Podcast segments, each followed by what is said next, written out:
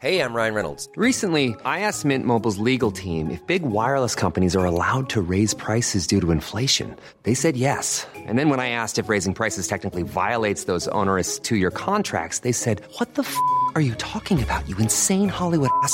So to recap, we're cutting the price of Mint Unlimited from $30 a month to just $15 a month. Give it a try at mintmobile.com slash switch. $45 upfront for three months plus taxes and fees. Promo rate for new customers for limited time. Unlimited more than 40 gigabytes per month. Slows. Full terms at mintmobile.com.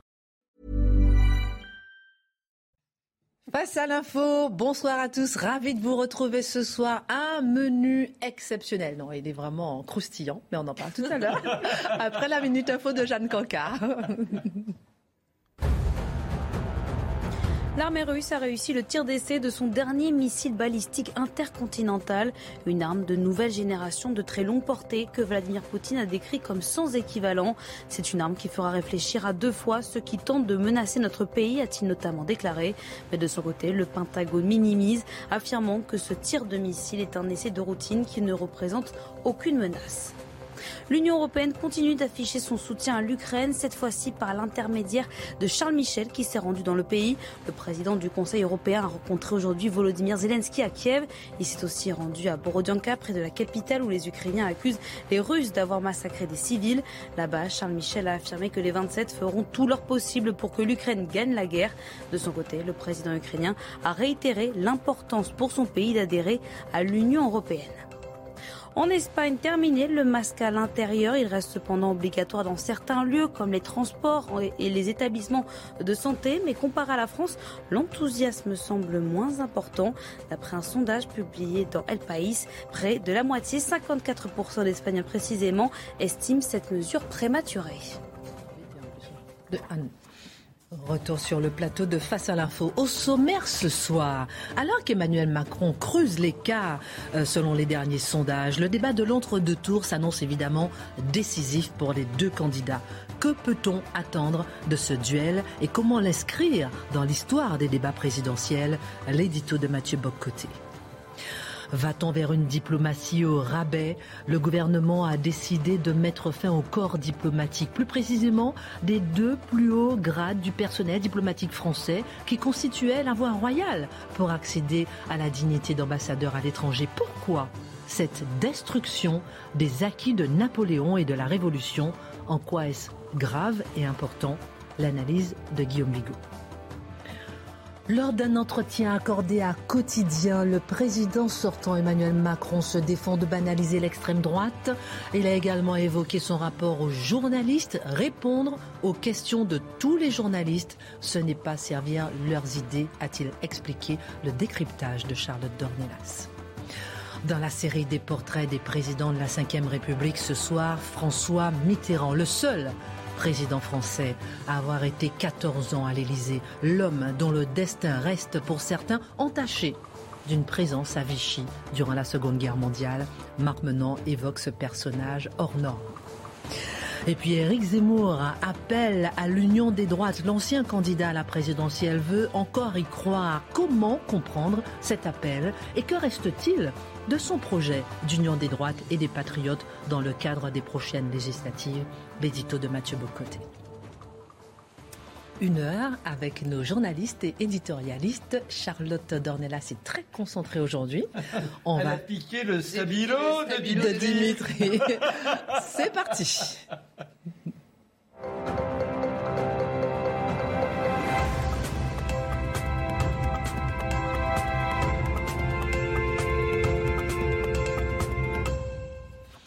Dans moins de deux heures, des millions de Français seront rassemblés devant leur téléviseur sur CNews, notamment pour regarder le débat de l'entre-deux tours de cette élection présidentielle, qui sera assurément le point culminant de cette campagne. Ce débat est devenu un exercice incontournable depuis 1974. Qu'attendre de ce débat? Comment l'inscrire dans l'histoire des débats présidentiels? Mathieu Bocoté point culminant, je crois que c'est le bon mot, c'est-à-dire que toute la campagne présidentielle tourne autour de ce moment qui est vécu comme un moment de vérité. Euh, on a vu Emmanuel Macron euh, refuser relativement de faire campagne au premier tour. Donc dans sa campagne précipitée, sa campagne éclair du deuxième tour, le moment du débat, c'est le moment où il est appelé dans son esprit à briller. Évidemment, nous y reviendrons. Pourquoi est-ce que le débat est si important en France, mais aussi ailleurs? C'est que dans la mesure où la politique a toujours une part théâtrale, la politique a une part de suspense, la politique c'est un récit, la politique c'est une pièce qui se joue devant nous, nous souhaitons des moments de rebondissement, des moments inattendus, des moments de condensation dramatique, des moments d'accélération de l'intrigue, des moments de surprise où tout bascule. Or, le débat a été ritualisé comme ce moment qui, dans la campagne, peut faire peut faire en sorte que tout change, tout s'accélère, tout bascule d'une manière ou de l'autre. Alors, ça, ça reste rarement sans effet aussi pour une raison particulière, c'est qu'une bonne partie de la population qui n'est pas comme nous, étrangement, et qui ne suit pas la politique avec une forme de passion maniaque, euh, des gens qui regardent ça de loin, de temps en temps, comme je me dis, c'est des gens qui pensent que Chirac est-il encore président? Non. C'est un exemple auquel je tiens. Ces gens regardent le débat tardivement, puis finalement entrent mentalement dans la campagne à ce moment. Ce n'est pas vrai exclusivement en France, soit dit en passant. Donc, il y a une grande attente. Et ce qu'on va chercher à voir aujourd'hui, c'est dans la première partie, comment Emmanuel Macron aujourd'hui se positionne par rapport à ce débat. Quels sont les enjeux pour le président sortant? Parce qu'on sait qu'en 2017, le débat avait été pour lui un moment de triomphe et pour son adversaire un moment d'effondrement. Donc ça avait été un moment de triomphe et comment se prépare-t-il, dans le détail j'en sais rien, mais comment se prépare-t-il publiquement? Eh on peut dire que pour l'instant, il annonce que ça va être plus difficile que prévu. Il annonce que ce ne sera pas plié d'avance, que ce ne sera pas joué d'avance. Pourquoi? Parce que vu le résultat du précédent débat, toute forme de, je dirais, de victoire pour lui qui ne serait pas un triomphe écrasant pourrait être vue comme une défaite. C'est comme si, à défaut de remporter à 100%, on se dirait il ne remporte qu'à 90%, ça vaut pas la peine, il n'était pas à la hauteur, il était peut-être meilleur. Donc, on a ce, ce, président qui se prépare donc dans une espèce d'exercice où il cherche à modérer les attentes à son endroit pour se contenter, s'il l'emporte, d'une victoire, je dirais, euh, d'une victoire au point, mais non pas d'un chaos. Quels sont les grands enjeux pour lui ce soir? Il y en a quelques-uns. D'abord, c'est la défense de son bilan, tout simplement. Emmanuel Macron n'est plus le, produit nouveau, le produit inédit de la vie politique française. Ce n'est plus la saveur du jour, la figure inattendue, la jeunesse qui porte toutes les promesses. De ce point de vue, d'ailleurs, son électorat a changé. Nous savons que c'est un électorat aujourd'hui de retraités, de gens plus âgés euh, qui l'ont soutenu. Ce n'est pas un détail. Donc, défendre son bilan, ne pas crouler sous son bilan. Certains sont sévères envers son bilan. Ne pas se crouler sur ses contradictions, s'il en a. Donc, traverser l'épreuve du bilan ce soir. Deuxième élément qui est plus difficile probablement pour certains, c'est crédibiliser son virage à gauche. Voilà un président qui a fait toute une campagne, on pourrait dire au centre, centre-droit, et qui est aujourd'hui à la quête ou à la pêche au vote de Mélenchon. Donc, euh, il se promène en Mélenchonie. Et se promenant en Mélenchonie, il y a deux catégories d'électeurs qu'il désire ardemment. Il y a les écologistes, d'une manière ou de l'autre, euh, et ou la, la, gauche euh, antifa, et euh, l'électorat musulman qu'il a cherché à mobiliser depuis une semaine en brandissant, en agitant la question du voile, alors que le camp d'en face ne fuyait plutôt cette question. Donc il cherche à dire, grâce à moi, vous pourrez encore porter le voile dans la rue. Donc on comprend qu'il cherche à mobiliser cette part de son électorat. Il cherchera à tout le moins à marquer son virage à gauche ce soir. Il doit conserver sa stature présidentielle, ce qui veut dire, dans les faits, qu'il doit éviter la logique du pugilat, parce que c'est toujours le propre du débat, c'est d'attiser les passions, d'activer les passions. S'il tombe dans le pugilat, il n'est plus qu'un homme sur deux. Dans son esprit, pour dominer, il doit demeurer celui qui est en surplomb par rapport aux événements.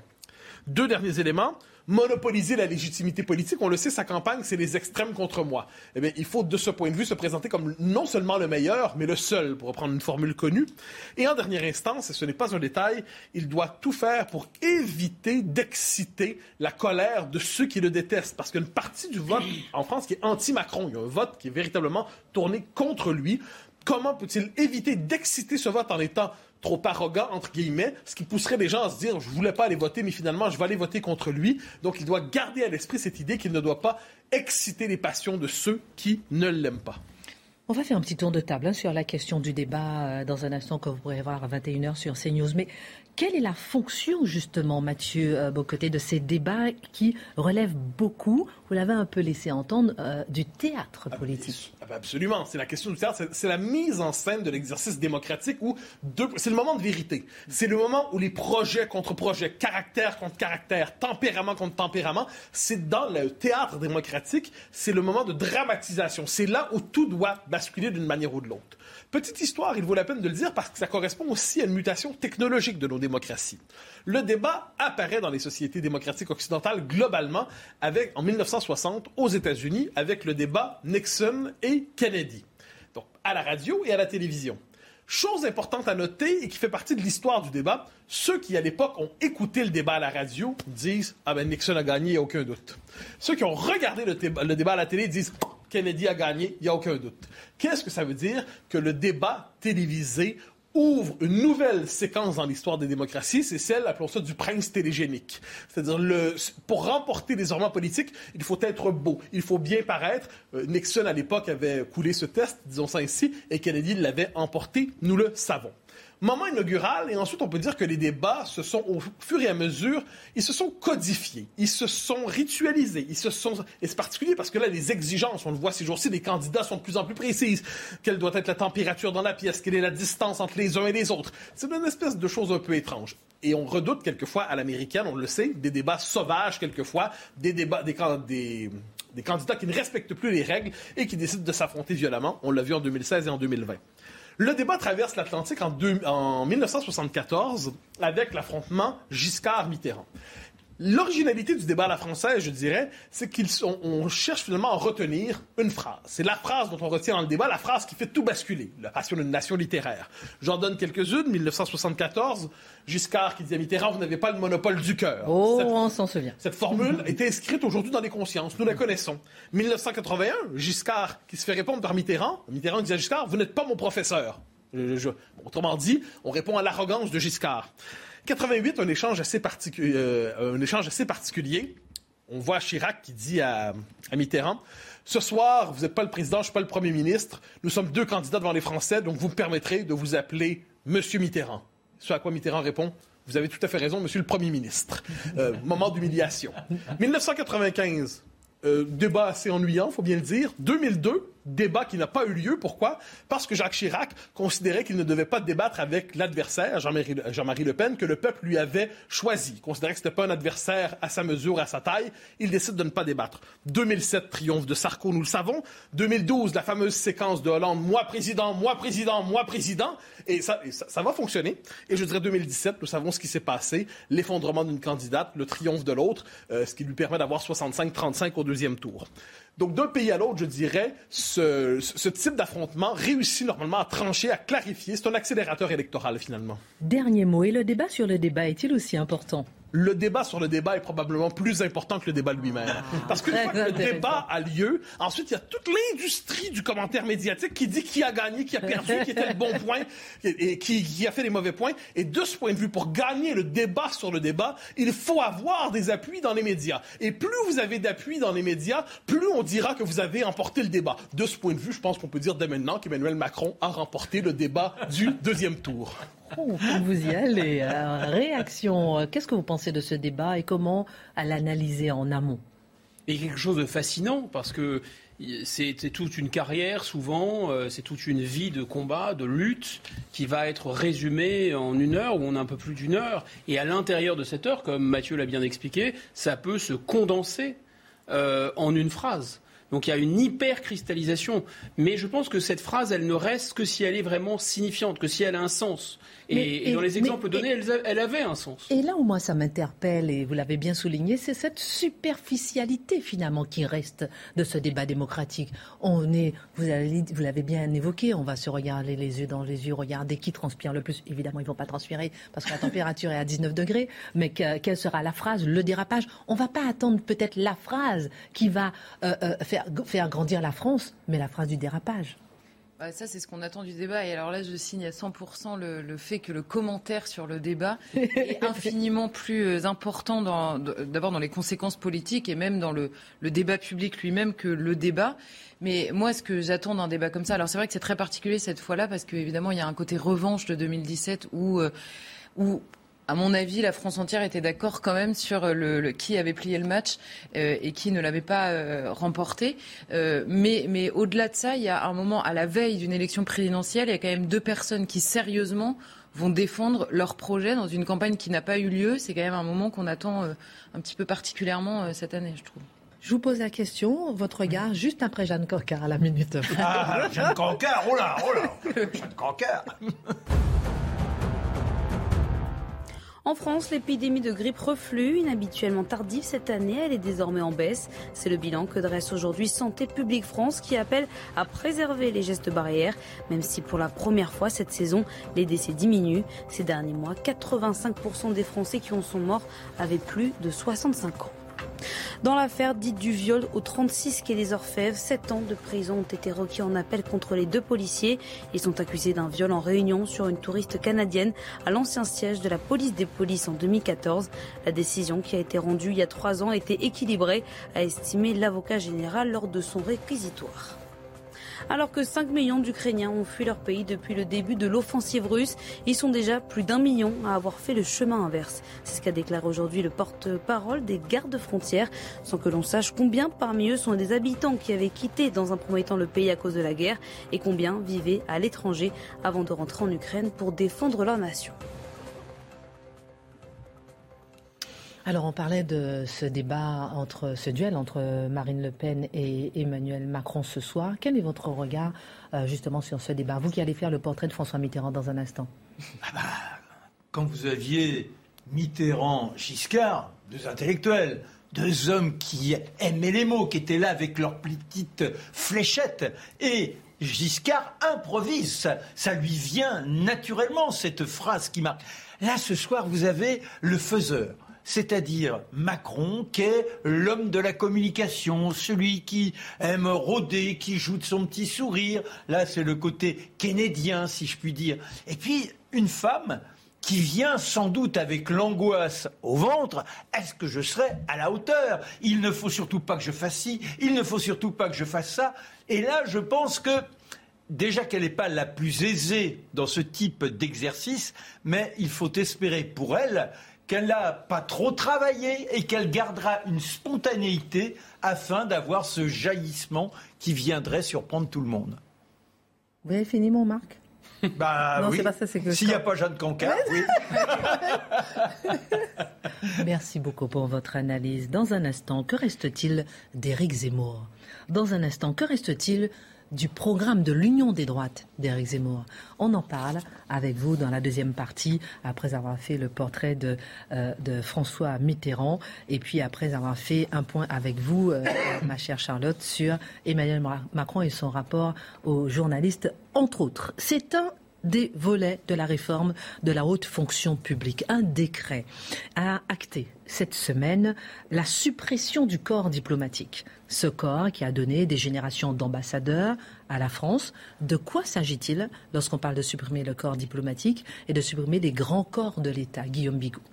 Alors Christine, il faut bien comprendre que le corps diplomatique, c'est qui vient d'être supprimé. C'est la plus vieille branche de l'État, de tous les États d'ailleurs, mais de notre État en particulier, qui vient d'être coupée. Et elle a été coupée en quelque sorte en catimini pendant un week-end pascal euh, dans l'entre-deux tours, comme ça, l'air de ne pas y toucher. Ce qui fera de nous, euh, alors que la guerre se rapproche, le seul pays, le seul grand pays sans une diplomatie professionnelle.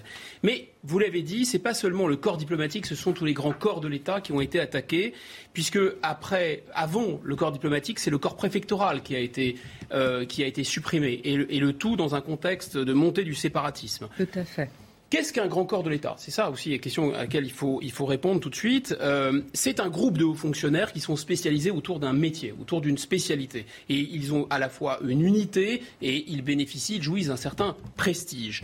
Concrètement, qu'est-ce que ça signifie? Qu'est-ce que ça implique, cette décision? Ça ne veut pas dire que demain, nous n'aurons plus ni d'ambassadeurs ni de préfets. Ah. Ça veut dire que les ambassadeurs et les préfets seront nommés parmi sorte de, de pool indiscriminé de fonctionnaires beaucoup plus généralistes, disons, ou alors même, d'ailleurs, on prendra des gens du privé pour les bombarder en ambassadeurs ou préfets.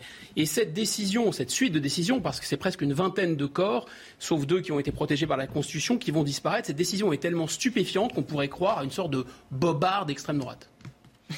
Alors pourquoi euh, non quelles sont oui quelles sont les raisons officielles quels sont les arguments invoqués? Alors il y a des arguments, effectivement. Le premier argument, c'est que finalement, on, pourrait avoir des gens trop jeunes qui ont des trop grosses responsabilités, parce que c'est vrai qu'on peut rentrer à l'ENA à 22, 23 ans, et deux ans après, on, l'ENA, euh, il n'en reste plus grand-chose non plus, mais on aurait pu être bombardé, euh, disons, dans un grand corps de l'État. C'est un argument, me semble-t-il, un peu fragile, parce qu'il suffisait de décider qu'on ne pouvait pas accéder à ces grands corps de l'État avant quelques années de bons et loyaux services dans l'administration. Le deuxième argument qu'on met en avant, c'est un effet de rente, de dire on ne peut pas à 25 ans comme ça être nommé grand-duc. Argument là aussi un peu spécieux parce qu'il y a un cursus honorum. On ne devient, tous les diplomates ne deviennent pas ambassadeurs. Et encore moins ambassadeurs de, de France à Washington. Donc ce n'est pas une rente non plus. Enfin, l'argument consiste à diversifier les profils. Mais c'est-à-dire à pouvoir nommer ambassadeur ou préfet, par exemple, des gens qui ne sont pas fonctionnaires. Mais en fait, il y a déjà ce qu'on appelle le tour de l'extérieur. C'est-à-dire qu'en Conseil des ministres, le gouvernement peut décider de nommer, par exemple, tiens, Marc Menant, ce serait une bonne idée, ambassadeur de France. Au Vatican. Euh, ça, je pense que ce serait pas la meilleure idée, mais je te laisse. J'aurais. Quatrième, euh, quatrième argument mis en avant, et plus intéressant peut-être, c'est briser le corporatisme. Parce qu'il n'y a pas de corps sans corporatisme, et ça, c'est vrai. Et en fait, cette histoire de grand corps de l'État, c'est un peu le reste d'un sentiment un peu aristocratique au cœur de l'État. Et déjà en 1945, quand, on a, quand l'ENA a été créé à la Libération, il y avait l'idée de créer un esprit d'école, pour qu'il n'y ait pas seulement cet esprit de grand corps, et plus avoir de recrutement spécifique par grand corps, mais un recrutement par l'ENA, et de faire en sorte que ce soit non pas les, les fils d'évêques, mais que ce soit les meilleurs qui accèdent à ces grands corps de l'État. Mais, mais, mais, l'ENA s'est bien gardé de supprimer ces grands corps de l'État qui avaient prouvé leur efficacité dans l'histoire, disons. Or, Emmanuel Macron, il ne vient pas seulement de supprimer les grands corps de l'État, il a également supprimé l'ENA et il l'a remplacé par un institut national du service public alors on peut dire, bon, bah, il n'y a que le mot qui change, la chose ne va pas changer. En réalité, si. Il y a l'idée d'ouvrir le recrutement des hauts fonctionnaires à la diversité, c'est-à-dire par exemple supprimer les épreuves de culture générale jugées trop élitistes, et puis une sorte de recrutement un peu à l'américaine, vous voyez ce que je veux dire. Et puis il y a également cette histoire de vouloir abaisser un peu le prestige des énarques, le prestige des hauts fonctionnaires, leur rabattre le caquet, quoi, en fait. C'est-à-dire d'avoir des fonctionnaires un peu plus interchangeables. Alors là, on a envie de comprendre euh, quelles sont les raisons officieuses, quelles sont selon vous les raisons, et on a envie de comprendre en quoi c'est grave, on a envie de comprendre pourquoi on veut euh, détruire un peu euh, tous ces acquis de Napoléon et de la Révolution. On a envie de comprendre maintenant. Écoutez, Christine, je vais tout de suite mettre les pieds dans le plat. D'abord, il s'agit vraiment de populisme à l'état pur, de démagogie pure et simple, puisque on a jeté, le président de la République a jeté en pâture aux Gilets jaunes, en pleine crise des Gilets jaunes, la suppression de l'ENA et s'en est suivi la suppression euh, des grands corps de l'État. Deuxièmement, il y a une idée, c'est d'avoir une administration plus obéissante, une administration plus servile, parce que vous comprenez que pour accéder à ces postes qui sont assez enviés finalement, euh, plaire, au pouvoir qui va vous nommer, c'est pas la même chose que de dépendre, disons, de l'avancement du fait d'appartenir à un corps et d'être jugé par ses pairs. Enfin, il y a une troisième idée, c'est qu'on peut plus facilement nommer des favoris, on peut plus facilement nommer des flatteurs, on peut plus facilement renvoyer l'ascenseur. Par exemple, des gens qui ont financé des campagnes, on pourra les remercier comme ça. Alors c'est déjà le cas parce qu'il y a le tour de l'extérieur dont j'ai parlé tout à l'heure. Mais justement, comme il y a cet esprit de corps, ça passe assez mal. Les gens peuvent être ostracisés. Là, demain, ce sera fantastique. Et d'ailleurs, imaginons tout à fait au hasard, bien sûr, Christine, ce ne serait pas mon genre, qu'un grand patron de McKinsey soit nommé ambassadeur de France. aurait la gueule, par exemple, voyez, ou par exemple qu'un partner de chez Rothschild soit nommé préfet, ce serait fantastique.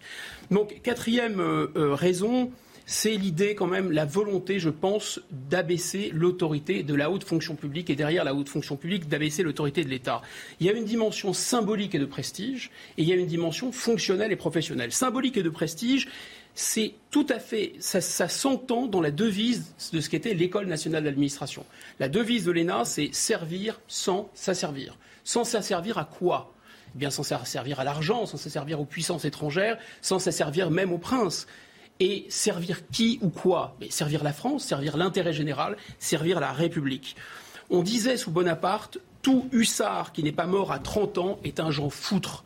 Eh bien, à l'époque de Rocard, on dit tout inspecteur des finances qui n'a pas fait fortune dans la banque d'affaires, probablement, n'est pas un gagnant. Enfin, il y a cette idée d'autorité technique et professionnelle. Et là, c'est un point clé. Pourquoi? Parce que ambassadeurs, préfets, ce sont aussi des métiers. Il y a une mémoire administrative, il y a une compétence administrative, il y a une technicité qui est garantie d'ailleurs de la continuité de l'État. C'est Arnaud Tessier, le haut fonctionnaire, qui écrivait récemment eh bien, supprimer les grands corps de l'État, c'est exactement aussi fou que de supprimer les spécialités en médecine. Donc, il n'y aura plus d'oncologues, il n'y aura plus de cardiologues, il n'y aura plus euh, de, de, chirurgiens, il n'y aura que des médecins. Alors, finalement, pourquoi? Ça nous amène à quel entonnoir et à quelle conclusion? C'est ça. Eh bien, évidemment, que ces grands corps de l'État, et c'est ça qui gêne, c'était un peu la trace nésique de cet esprit aristocratique, mais au cœur de la République. Hmm. En fait, c'était l'idée que les légistes surveillent le prince pour que le prince soit toujours au service du bien commun, c'est-à-dire étymologiquement de la République. Parce que vous comprenez, on n'achète pas facilement un ambassadeur de France. On ne fait pas dire n'importe quoi à un ambassadeur de France. On ne fait pas gober n'importe quoi à un ambassadeur de France. Donc c'est un coup très dur, très violent. C'est peut-être le coup le plus dur jamais porté à la République par un président en exercice, qui a en fait réalisé le rêve de Denis Kessler, qui écrivait en 2007 Il s'agit de défaire méthodiquement le programme du Conseil national de la résistance de 1945. Eh bien, nous y sommes. Et lorsque la quinzaine de l'antifascisme sera terminée, je vous le donne en mille, la grande braderie va pouvoir commencer. Et la carapace administrative léguée par les rois, renforcée par Bonaparte et par la République, qui devait protéger la France, le peuple de France et les intérêts de la France, il ne devra bientôt rester peu rien. La France sera nue, livrée aux puissances étrangères et à l'argent, c'est-à-dire à l'Union européenne. Merci beaucoup, euh, Guillaume. Pas engagé, comme vous avez remarqué. Pour cette analyse. vous êtes là pour donner votre avis. Vous pourrez dire, s'il vous plaît, à, votre épouse que vous avez été parfait, vous n'avez pas parlé trop vite, vous avez été exceptionnel. Et vous m'avez, lui qui parle vite depuis hier matin, vous m'avez envoyé un SMS pour pouvoir parler de ce sujet. Et merci beaucoup pour votre regard euh, euh, sur ce sujet. Non, non, c'est la private joke. sur, sur son épouse. Comment? Mais, elle va l'entendre. Heureusement, vous me sauvez la mise.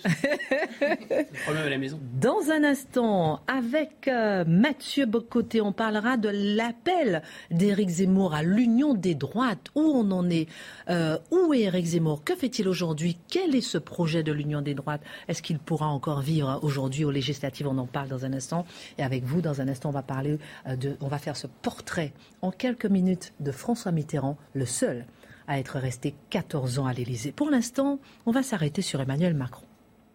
Lors d'un entretien accordé à quotidien, le président sortant a une discussion sur son rapport aux journalistes. Déjà là, qu'est-ce qu'on peut en retenir? Alors, euh, bon, alors, qui a beaucoup fait parler. se passe, c'était à Marseille, donc euh, Emmanuel Macron était, parlé, était parti là-bas parler d'écologie, notamment pour s'adresser à la partie récupérable, on va dire, des électeurs de Jean-Luc Mélenchon. L'entretien commence et tout à coup, Emmanuel Macron euh, parle de la candidate d'extrême droite qu'il a en face de lui. Et le journaliste réagit sur le moment en disant, bah, puisque vous en parlez, on va y aller, on va aller sur ce terrain-là, et il lui pose une première question. Honnêtement, les questions du journaliste sont hallucinantes. Je n'ai pas trouvé d'autres mots. Elles sont hallucinantes dans cet entretien. Éclairez-nous. La première question si Marine Le Pen gagne, Monsieur euh, Emmanuel Macron, ce sera la faute de qui? Alors, on réécoute pour être sûr quand même d'avoir entendu la, démocratie. la, bonne question. Alors, notons que là, on comprend bien, c'est dans, on comprend bien que c'est dans la dans l'ambiance d'un front républicain qui dure pendant deux semaines et auquel participe quotidien.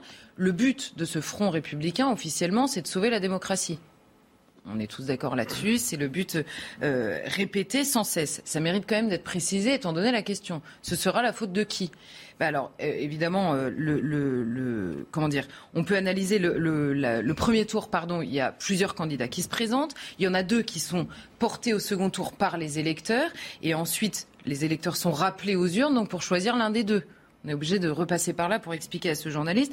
Donc évidemment, si l'un ou l'autre gagne, c'est vrai dans les deux cas d'ailleurs, ce sera de la faute du processus démocratique et de la liberté des électeurs qui sont allés aux urnes. Et non pas, évidemment, là, le journaliste essaye de faire dire à Emmanuel Macron que ce pourrait être de sa faute, parce que le journaliste relance. Et le journaliste demande, mais est-ce que ce ne serait pas un peu de votre faute? Évidemment, puisque vous auriez banalisé l'extrême droite. Et alors là, il donne trois exemples de cette banalisation de l'extrême droite dont serait coupable Emmanuel Macron à la veille du second tour.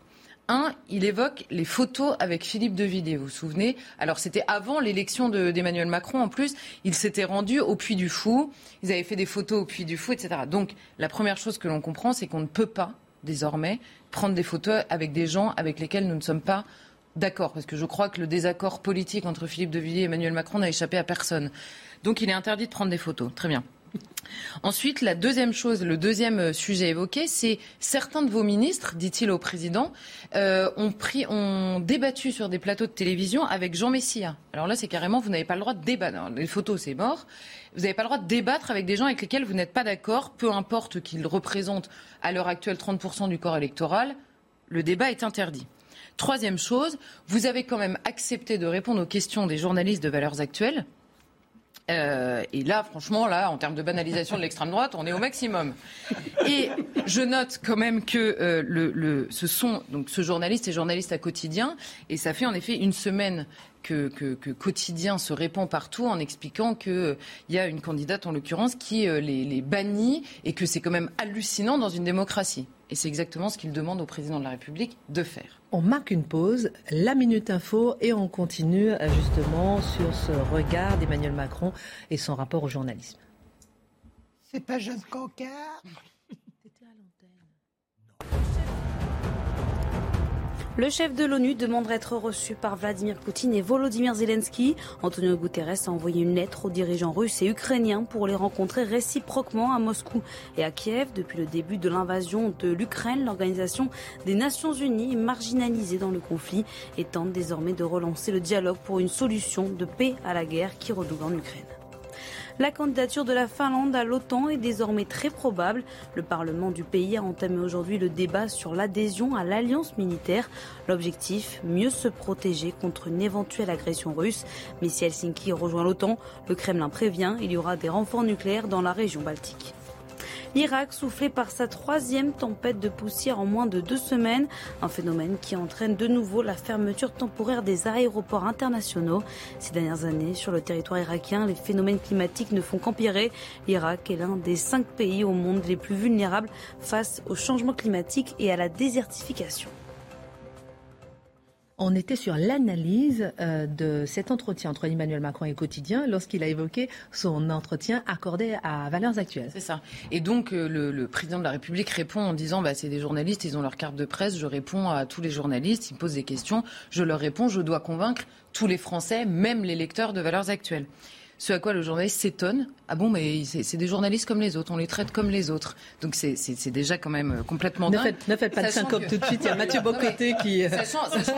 soviétique. Ah mais, je le tiens, je le tiens. Sachant que, sachant qu'en effet, les journalistes, les journalistes de quotidien qui ont leur carte de presse, euh, euh, comment dire, reprochent en permanence à tel ou tel de euh, ne pas les traiter euh, comme des journalistes à part entière. Alors là-dessus, sur ce constat du journaliste, on peut faire deux observations. D'abord, on peut reconnaître, et ça n'est pas nécessairement euh, leur donner tort. On peut reconnaître que quotidien, en effet, ce sont des journalistes qui ont leur carte de presse. Ils font un travail qui est différent de beaucoup d'autres journalistes quand ils interviewent. Ils cherchent la petite phrase, leurs micros sont toujours ouverts. Euh, ils vont euh, chercher, c'est assez, comment dire, ricanant comme émission. Le, le but est aussi de se moquer. Donc ça, c'est la première observation. La deuxième chose, c'est que si le désaccord politique doit mener à la censure de la part, en l'occurrence, du président de la République, alors qui menace la liberté, puisque c'est l'autre pied du front républicain. Qui menace la liberté quand le journaliste lui-même reproche au président de la République d'avoir répondu à tel ou tel journaliste avec lesquels il est en désaccord euh, Mais cette question-là ne lui a malheureusement pas été posée. Alors ce journaliste reproche à Valeurs Actuelles sa ligne. Et euh, vous nous dites qu'il aurait tort de le faire. N'a-t-il donc pas le droit d'avoir la sienne? Alors justement là-dessus, ça n'est pas la ligne de ce journaliste, ni ce qu'il pense qui pose problème, c'est la conception des autres qu'il a. Évidemment, Valeurs Actuelles a une ligne, euh, une ligne éditoriale. Euh, J'en ai une ici. Euh, il y a énormément de journalistes. En fait, pour tout dire, tous les journalistes ont évidemment une ligne. Pourquoi? Parce que ce sont d'abord des citoyens, ils votent aussi, ils ont une idée sur les choses, une manière de les regarder et donc une manière de les restituer. Ça, c'est la première chose. Donc, au lieu de chercher la neutralité, il vaudrait mieux chercher l'honnêteté en toutes circonstances. Je pense que ce serait plus efficace. Mais là, le problème, c'est même pas ça. Ce journaliste peut penser exactement ce qu'il veut de euh, tel ou tel candidat, penser que tel ou tel projet est euh, dangereux ou mauvais pour le pays, et donc expliquer en quoi c'est dangereux et poser la question, par exemple, à Emmanuel Macron, qu'est-ce qui, dans votre projet, pourrait nous protéger d'un autre projet que je juge dangereux Là, c'est pas ça qu'il fait. La question, c'est qu'il qualifie le résultat potentiel d'une élection de faute. Et il cherche donc un responsable à cette faute qui est en fait le simple résultat euh, démocratique du processus démocratique et donc le choix des Français. Et par ailleurs, quotidien euh, s'est amusé à expliquer que tout les journaux avaient pris position euh, pour Emmanuel Macron en tirant à boulet rouge, je les cite, sur le programme de sa concurrente. Et ils précisent dans un petit reportage, ils disent, regardez, tous les journaux l'ont fait, sauf Valeurs Actuelles. Je ne sais pas ce qu'ils ont contre nous cette semaine, mais ils sont, ils sont très remontés. Pas que cette semaine. Euh, pas que cette semaine, c'est vrai, on est... Et, et donc, ils interrogent cette question-là. Et alors là, il nous explique que tous les journaux ont pris position pour un candidat contre un autre dans un processus démocratique. Alors revient sans cesse la même question. Soit il y a certains candidats qu'il faut interdire parce que toute la démocratie et toute la République et tout le pays en entier doit se mobiliser pour surtout pas, parce qu'ils sont un danger, une fois qu'ils ne sont pas interdits, qu'ils participent au processus. Alors c'est beaucoup plus inquiétant. Le constat qu'il fait d'une unanimité totale des médias pour un candidat contre un autre, c'est beaucoup plus inquiétant pour la démocratie que le contraire, me semble-t-il. Par ailleurs, je note euh, à ce sujet qu'il y a des subventions publiques, donc c'est-à-dire de l'argent des Français, des subventions publiques à la presse. Pourquoi est-ce que ces subventions publiques existent? Pour euh, assurer un, pluralisme. Comment? Un milliard par an. C'est ça, pour assurer un pluralisme dans les médias. Si ce pluralisme est interdit au moment d'une élection, ça devient quand même compliqué à justifier. Je note d'ailleurs que Valeurs Actuelles est le seul journal qui n'en bénéficie pas depuis François Hollande. Euh, donc euh, il n'y a même pas de subvention publique. Mais c'est quand bien même, alors évidemment, la manière dont il présente les choses, évidemment, le Parisien est un journal populaire et apartisan. Alors le mot partisan veut dire qu'on prend parti. À partir du moment où le Parisien explique qu'il faut voter pour tel ou tel candidat, c'est partisan. Ce n'est pas un reproche dans ma bouche, mais juste les mots ont un sens. Donc c'est évidemment partisan. Et si par hasard, c'est ce que je dis aux journalistes de quotidien, si par hasard il y avait un journal dans ce pays qui euh, ne communiait pas la diabolisation d'une candidate qui risque d'être choisie par plus de 40% des Français. Est-ce qu'ils arriveraient à s'en remettre sur le plan démocratique? Je leur pose là aussi la question. Évidemment, le problème, ce n'est pas la ligne de ce journaliste, la ligne de quotidien ou la ligne des journalistes en général, c'est leur, uniformité. Si tous les journalistes doivent, et c'est ce que nous explique ce journaliste-là, doivent penser la même chose sur tous les sujets, alors où est le pluralisme? Où est le débat? Et à la fin, où est la démocratie qu'il prétend sauver par ce biais? Dernière question. Au-delà de la question euh, médiatique, Charlotte se pose une question Que répond le président de la République à ces interrogations?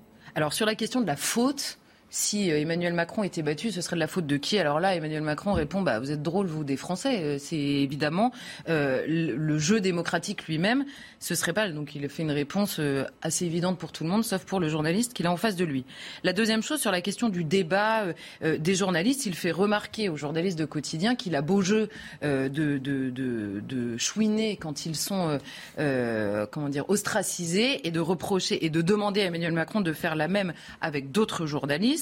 Bon, très bien. Et après, sur la question de la responsabilité, il dit Emmanuel Macron, allez chercher. Donc la, responsabilité, c'est savoir qui a banalisé l'extrême droite, qui l'a fait monter, qui euh, est responsable de ces résultats dans les urnes. Et là, il dit allez chercher du côté de ceux qui parlent de grands remplacements.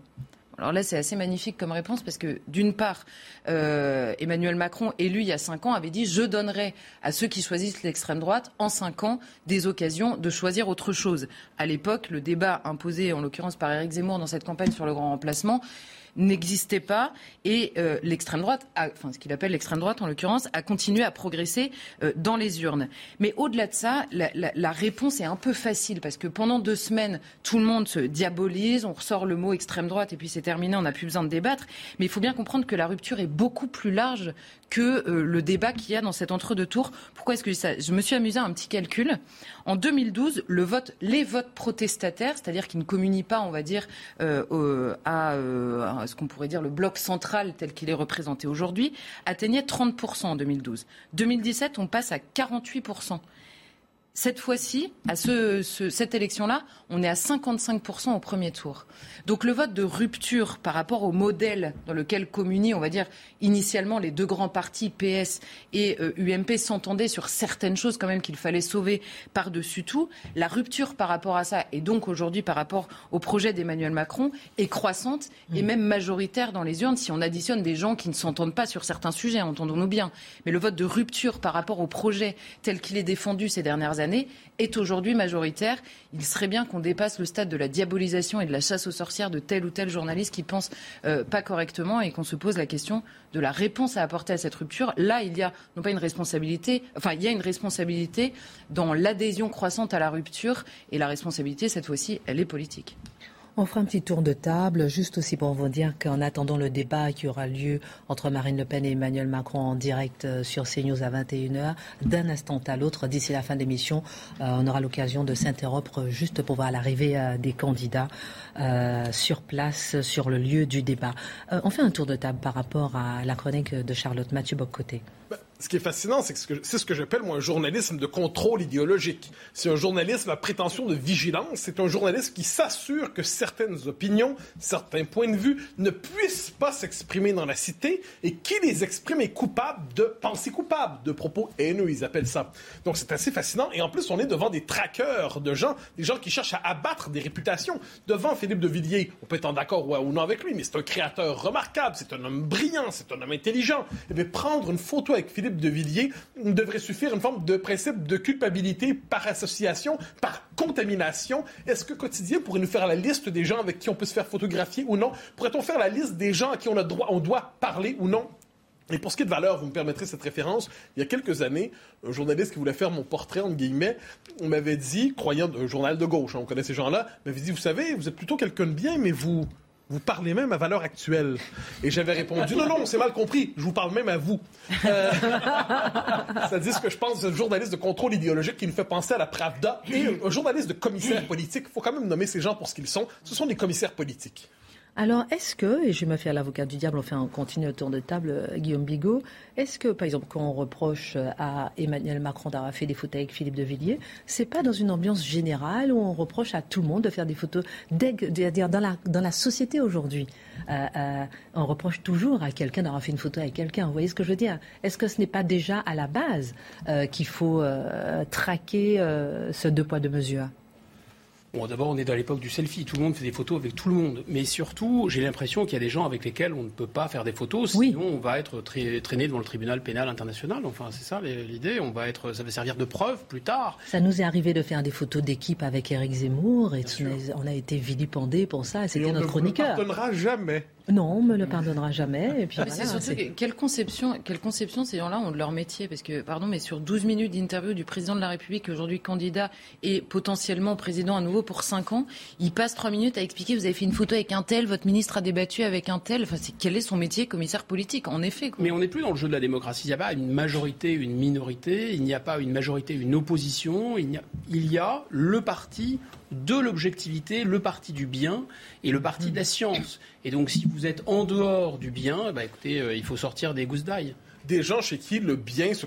En fait, chez qui converge le bien, le juste et le vrai, et de ce point de vue, et le beau, et être en désaccord avec eux, ce n'est pas être en désaccord, c'est déchoir moralement, c'est appartenir à la libre humanité, aux sous-hommes qui pensent mal. Alors ça, franchement, c'est lassant. Le désaccord en politique, il est essentiel parce que Personne n'a un accès définitif au bien commun. Mais ces gens-là croient avoir cet accès définitif au bien commun petit en petite possession tranquille de la vérité.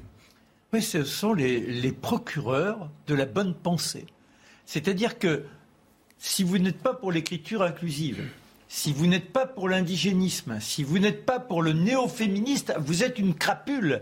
Vous êtes l'ordure facho. C'est-à-dire qu'ils n'ont même pas la connaissance de ce qui est l'idéologie initiale de la gauche. Ils se veulent de gauche, c'est le flamboiement intellectuel, c'est quelque chose qui vous part d'une sorte de d'aura et grâce à laquelle vous pouvez paraître. Sinon, vous êtes l'individu qui n'est pas fréquentable. Je, je n'arrive pas à imaginer que l'on puisse avoir un esprit aussi étroit, que l'on ne puisse pas être capable d'embraser simplement le principe même de la jouissance de l'échange.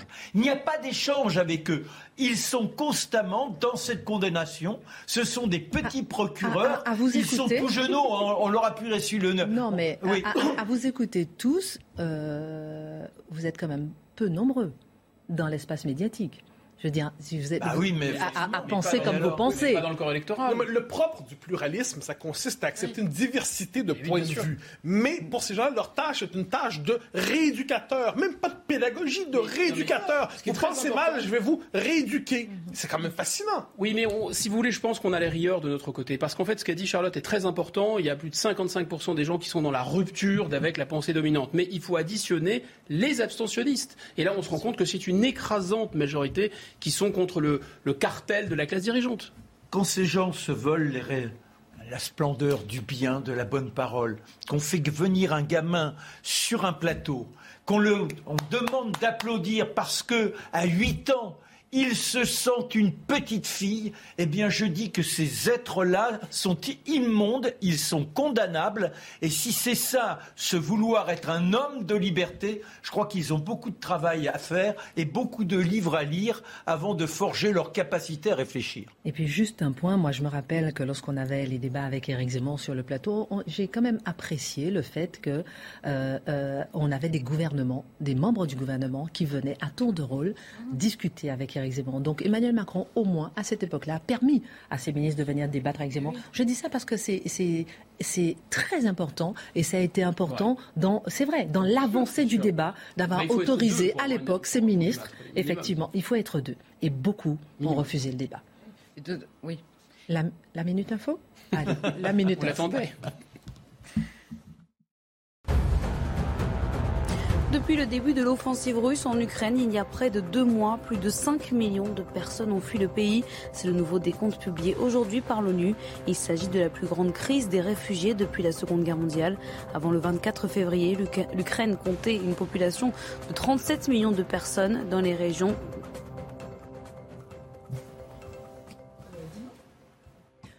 On peut voir euh, en direct sur ces images l'arrivée de Marine Le Pen au studio de la plaine Saint-Denis euh, sur les lieux euh, du débat. Comme je vous l'avais dit, on interrompait notre émission pour voir l'arrivée des deux candidats.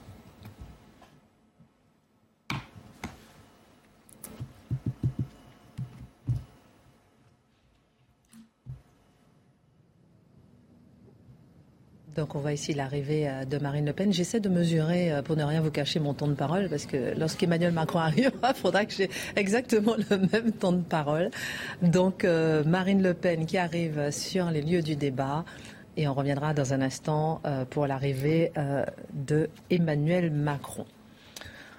La minute info, elle est terminée. On va passer tout de suite à vous avant de parler d'Éric Zemmour avec vous. On va passer à votre chronique, mon cher Marc. Très important aujourd'hui, de cette replongée, cette plongée dans l'histoire, dans cette série des portraits des présidents de la Ve République. Ce soir, François Mitterrand, le seul à être resté 14 ans à l'Élysée. Rappelons que c'était sous cohabitation, hein, la deuxième partie. Je ferme la parenthèse. Oui, non, mais c'est le personnage emblématique, la gauche au pouvoir, celui qui affronte très tôt le général de Gaulle. Je dirais que sa vie commence par un coup de Jarnac. Bah oui, c'est là qu'il naît. Vous connaissez le coup de Jarnac C'est le coup qui fait tomber celui qui était le grand favori. Le grand-père est chef de gare, mais papa, lui, est ingénieur des chemins de fer à la compagnie Paris-Orléans. Ça se rigole pas. Et il y a une belle histoire d'amour avec euh, la fille d'un, donc sa maman, c'est la fille d'un fabricant de vinaigre et papa devient directeur de l'entreprise familiale. Ça donne de l'aisance, huit enfants et un garçon qui très rapidement se distingue. Il y a l'amour des livres, mais il y a aussi la religion. Même si jusqu'à la fin de son existence, il aura du mal à s'affirmer ayant une croyance, il n'en reste pas moins que c'est un homme extrêmement mystique. Alors, ça le guide dans les relations qui sont les siennes. Remarquons, c'est. Oh, un tout petit détail. Déjà, l'histoire, ça le fascine, mais c'est grâce à Bainville qu'il découvre l'histoire. Donc ça montre une tendance dans sa pensée. Bainville, c'est quand même l'homme euh, de droite. Fascination pour la langue, en revanche, rejet total, mathématiques, physique, oh, tout ça. Mathématiques, on a compris qu'apparemment, c'était pas son fort quand il faut faire des comptes. Mais ça, c'est une autre histoire. Toujours est-il qu'il est au lycée Saint-Paul d'Angoulême. Et au lycée Saint-Paul d'Angoulême, vous avez l'uniforme. Mais ce qui est extraordinaire, pour la petite histoire, ça m'a amusé, c'est que vous avez, comme blason, deux petites roses qui s'entrecroisent. Ces roses qui rejailliront bien des années plus tard. Quand il monte dans la capitale, ah, c'est pour suivre des études de droit.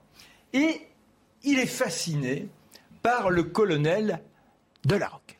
Ah, homme de droite s'il en est, il entre dans ses jeunesses extrêmement militant Et puis la guerre va l'accaparer comme nombre de jeunes et il est plutôt brillant, prend des risques, puisque malheureusement, il est blessé à l'omoplate, fait prisonnier. Prisonnier, trois tentatives d'évasion, c'est dire qu'il n'est pas là pour accepter facilement qu'on lui impose l'ordre nouveau. D'ailleurs, d'ailleurs, d'ailleurs, il s'était très tôt intéressé à ce nazisme et avait écrit un papier quand il se tâtait pour devenir un peu journaliste contre cette montée de cette haine en Allemagne lorsqu'il regagne la France, enfin, en ayant pris tous les risques du long cheminement, il gagne Vichy. Mais alors là, forcément, c'est la partie extrêmement inavouable pour beaucoup du parcours de Mitterrand. Il est au commissariat des prisonniers. Alors on se dit, mais c'est donc un collabo. C'est pas vraiment un collabo, car la première chose qu'il fait, c'est de préparer des faux papiers qu'il fera passer aux prisonniers. Et rapidement aussi, il crée avec quelques personnages un réseau de résistance, la chaîne. Mais pour autant, forcément, il a besoin d'une façade. Je, vous interromps. Voilà un qui n'a pas besoin de façade. C'est Emmanuel Macron qui arrive à l'instant euh, pour le débat que vous pourrez suivre en direct sur CNews à 21h. Emmanuel Macron, président euh, sortant, donc qui va euh, faire face à Marine Le Pen à 21h. Et euh, un duel sous forme de revanche, comme nous expliquait un peu Mathieu Bogcotier il y a quelques instants.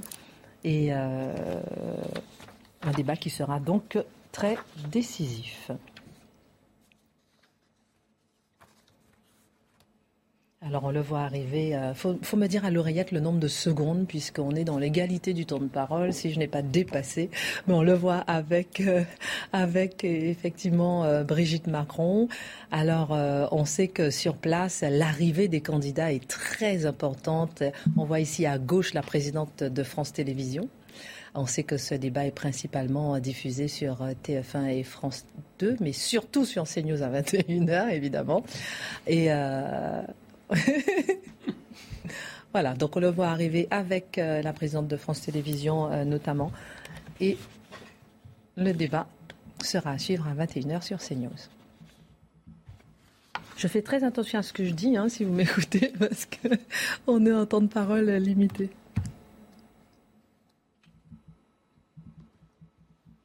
Voilà, vous pourrez suivre le débat Marine Le Pen, Emmanuel Macron en direct sur CNews à 21h. Ils vont s'installer, commencer à se préparer sur place dans les studios de la Plaine Saint-Denis. On était en train de faire le portrait de François Mitterrand, le seul qui est resté 14 ans à l'Élysée. Vous étiez en train de nous dire que il y avait une certaine façade.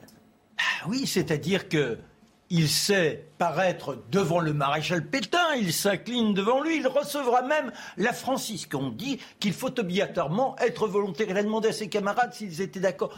Il est bien résistant. Il a, vous savez, il faut des surnoms dans la résistance. Il a choisi Morland. Alors, Morland, c'est la station de métro Sully-Morland. À l'époque, c'est très populaire d'avoir comme ça un petit clin d'œil sur ce qui se passe dans la capitale. Mais sachez quand même que c'était un colonel des gardes de Napoléon qui a été tué à Austerlitz et dont le corps a été rafreurté en France dans un tonneau Voilà qui était Morland. Et Morland, donc, à un moment donné, monte à Paris pour affiner son réseau de résistance. Et au moment où il regagne Vichy, à la gare de Vichy, il s'apprête à descendre à descendre, mais ce qu'il ne sait pas, c'est que la Gestapo a visité son appartement et que les gars de la Gestapo l'attendent sur le quai. Heureusement, il y a la femme du colonel Fizer qui, à ce moment-là, s'engouffre dans le train, le bouscule et lui fait comprendre qu'il ne faut surtout pas descendre. C'est comme ça qu'il en réchappe. Mais là, il n'est plus question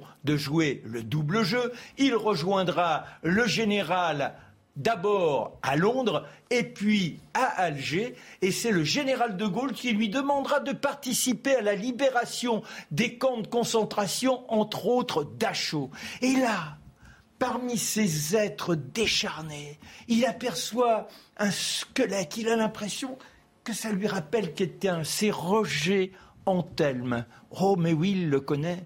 C'est le mari de Marguerite Yourcenar. Il a le typhus, il est perdu et les mesures sanitaires font qu'il n'a pas le droit de l'aider à sortir. Alors, il fait en sorte qu'il puisse s'évader et il sauvera Roger Anthelme. Après, c'est la carrière politique, 11 fois ministre en 11 ans. Donnez-moi trois mots. Trois mots.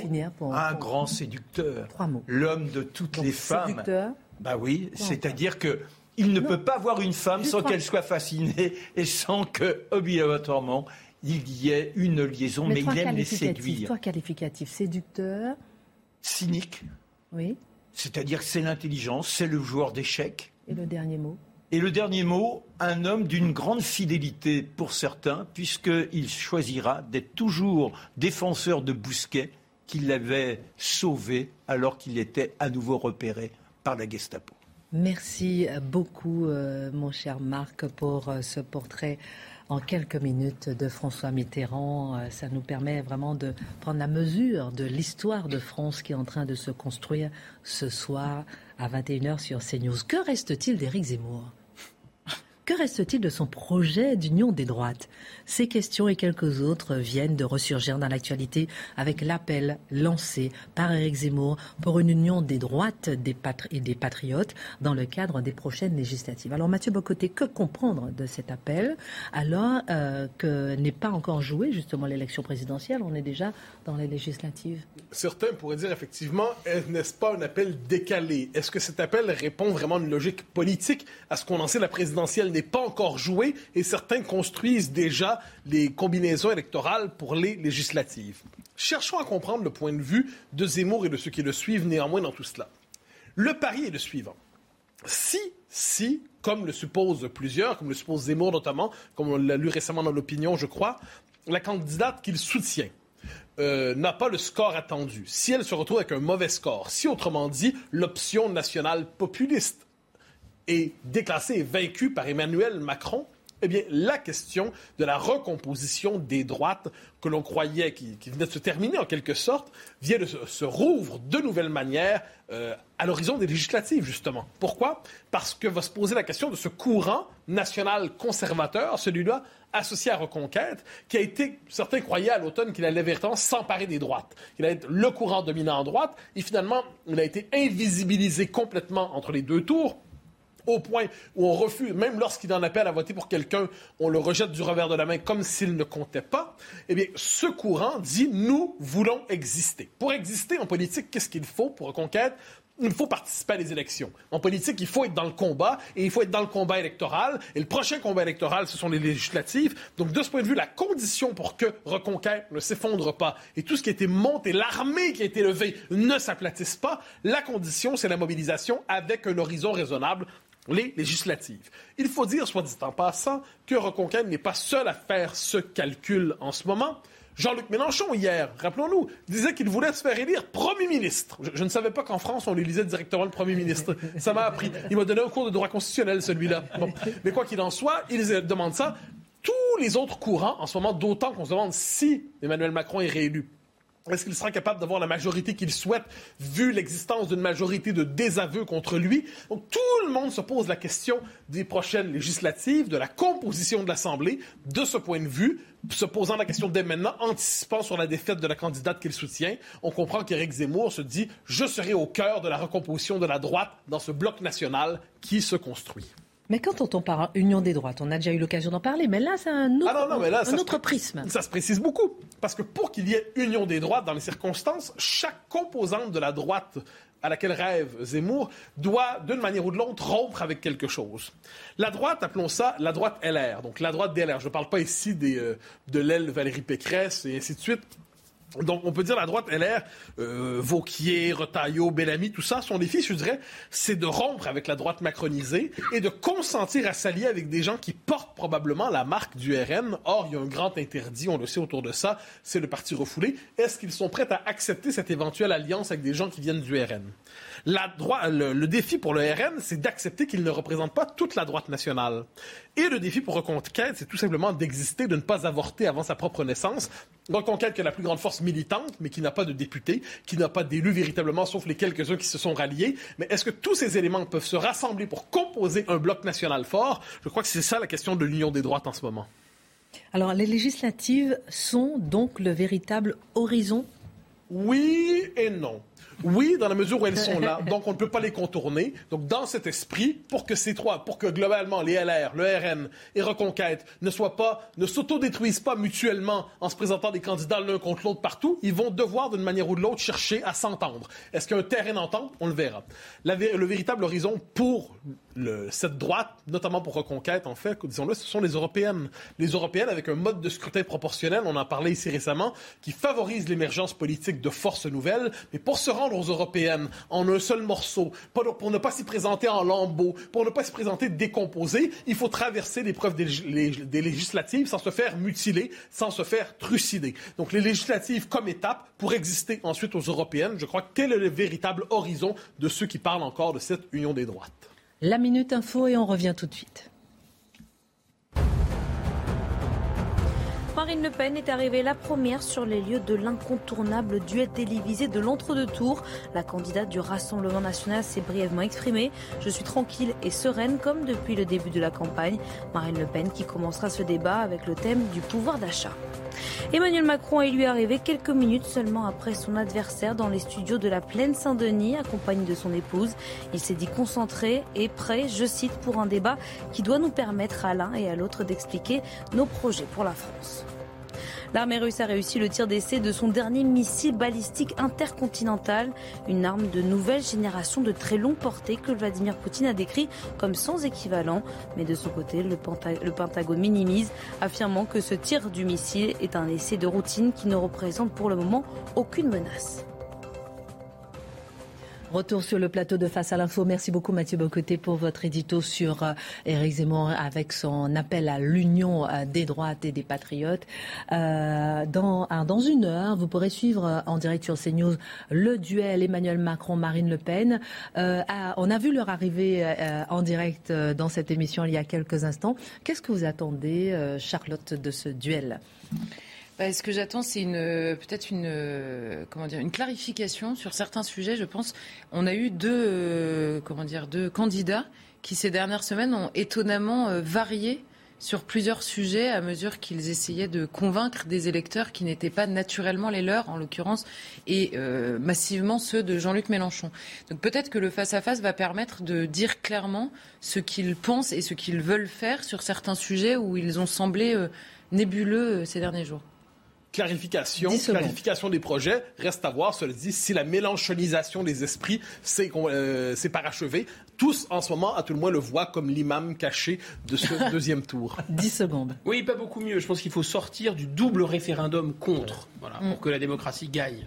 10 secondes. Euh, moi, j'aimerais simplement que ce soit la fête du verbe. Et là, j'ai l'impression qu'on risque d'assister à un moment d'empoignade sans grande envergure, sans grandes envolées.